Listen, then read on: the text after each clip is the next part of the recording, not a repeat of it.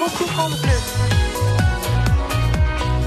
Et Fabien Leclorex, c'est un métier atypique et intrigant que l'on découvre aujourd'hui dans la Picardie à du talent. Oui, parce qu'à partir de demain et jusqu'à dimanche, ce sont les journées de l'archéologie, des rendez-vous qui vous attendent dans toute la France et forcément en Picardie. Par exemple au musée de Boucher de Perthes, au jardin archéologique de Saint-Achel ou alors à la maladrerie Saint-Lazare, mais il y en a encore plein d'autres. Cyril Chédron est archéologue. Alors comment devient-on archéologue et d'où lui vient l'envie de faire son métier? C'est la question que Vincent Schneider lui a posée. Cyril Chédron de l'entreprise Archéocera.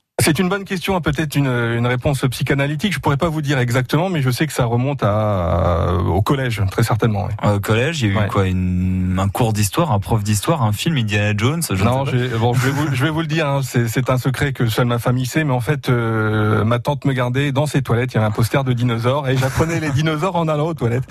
Donc, non, mais ça peut partir de ça. Hein. c'est parti un petit peu de ça, probablement. Donc archéologue, des tout petits. Oui. Il y a beaucoup de petits garçons qui rêvent d'être archéologues, oui. Mais tous ne le deviennent pas. Non, c'est vrai. Les Vous places sont chères. Réussi à aller euh, jusqu'au bout du rêve? Oui, oui, oui, tout à fait. Alors ça prend du temps. Hein. euh, Et le, comme je vous disais, les places sont assez chères. C'est un milieu qui est assez fermé, euh, mais il y a toujours des possibilités de toute façon de, de concrétiser ses rêves. Les études, justement, pour devenir archéologue. Faites-nous rêver, faut faire quoi? Alors, bon, il y a un cursus à Amiens, l'université de Picardie Jules Verne. Euh, il y a d'autres cursus à Lille euh, et puis à Paris, dans la plupart des grandes universités françaises. Bon, c'est un cursus assez classique. Hein. On peut commencer par l'histoire et après s'orienter vers euh, vers des diplômes, des licences 3, des masters d'archéologie. Archéologue, euh, quand on est en Picardie, il y a de quoi faire, il y a du boulot. Oh oui, énormément, énormément de boulot. On a la chance d'avoir un territoire particulièrement riche sur toutes les périodes depuis la préhistoire. Alors, bien évidemment, avec les sites qui sont mondialement connus, celui de Saint-Achel, celui d'Abbeville.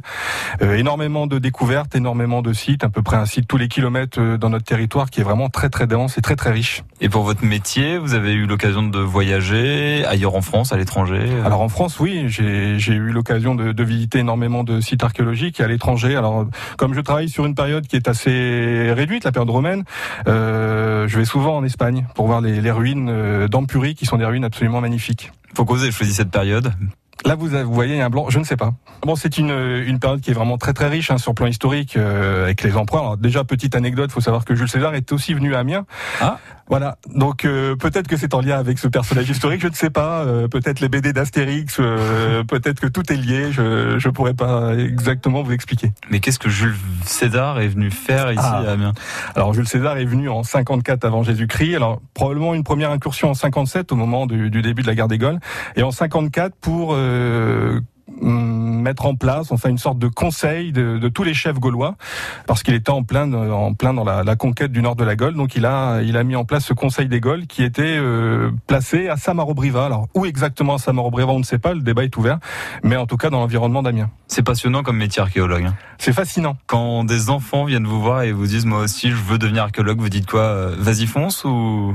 Euh, alors courage Bon, un peu des deux. Alors le, le premier réflexe, c'est leur dire euh, vas-y fonce, bien évidemment, puisque on, on a la chance d'avoir un patrimoine vraiment exceptionnel dans la région. Mais après, il va falloir s'armer de patience et de courage parce que les places sont chères et les cursus sont, universitaires sont assez longs. Cyril Chédron, archéologue de l'entreprise amiénoise Arcosera, donc un archéologue dans la Picardie à du talent. Vous le rappelle, à partir de demain et jusqu'à dimanche, les journées de l'archéologie. Des rendez-vous partout. On vous met le lien vers le programme complet sur francebleu.fr. Et puis vous avez rendez-vous ce soir avec un autre archéologue qu'on connaît bien sur France Bleu Picardie, Gilles Prilot. Il est directeur du centre archéologique de Ribemont-sur-Ancre dans la Somme et on verra avec lui les beaux rendez-vous qu'ils vont vous proposer tout ce week-end. Plus d'infos sur francebleu.fr, rubrique La Picardie a du talent.